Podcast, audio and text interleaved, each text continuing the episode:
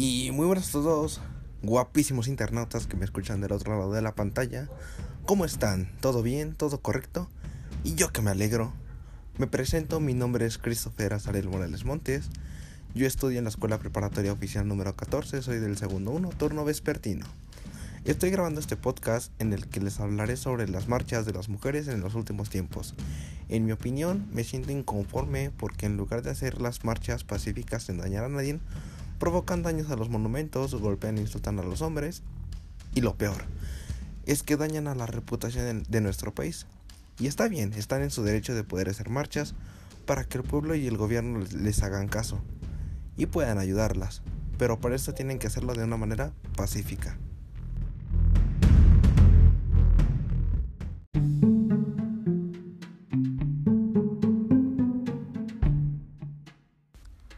Teóricamente, las mujeres mexicanas hacen esto por la mayoría de feminicidios hechos en toda la República Mexicana, culpando a los hombres de ser los causantes de los mismos.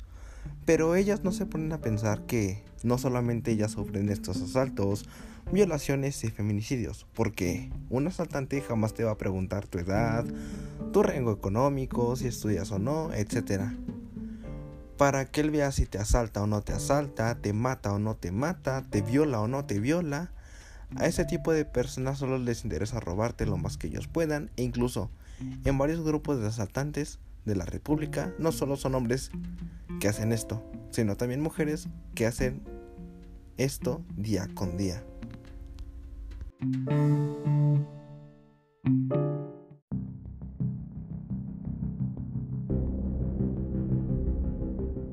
Desde mi punto de vista, creo que la única forma de parar los feminicidios, asaltos y violaciones para ambos sexos serían tres alternativas. La primera es que se proponga una ley para portar armas de protección privada, para así poder defenderse solo si se está en alguna situación de las ya antes mencionadas.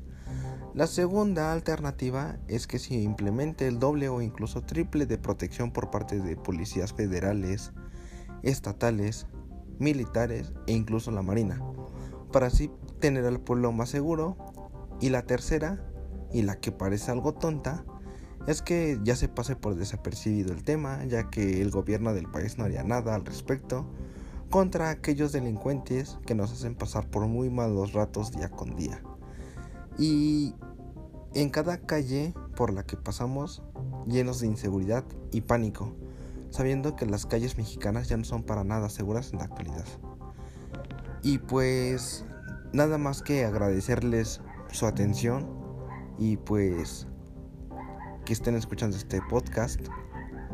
Igual, cada quien su criterio, su forma de pensar. Creo que lo que está pasando hoy en día en México no está nada bien, pero pues si no se puede hacer nada, pues ya no hay nada más que, hacer. O sea, se está apoyando a las mujeres mexicanas y pues creo que esta es mi forma de pensar, de expresarme y pues muchas gracias de antemano.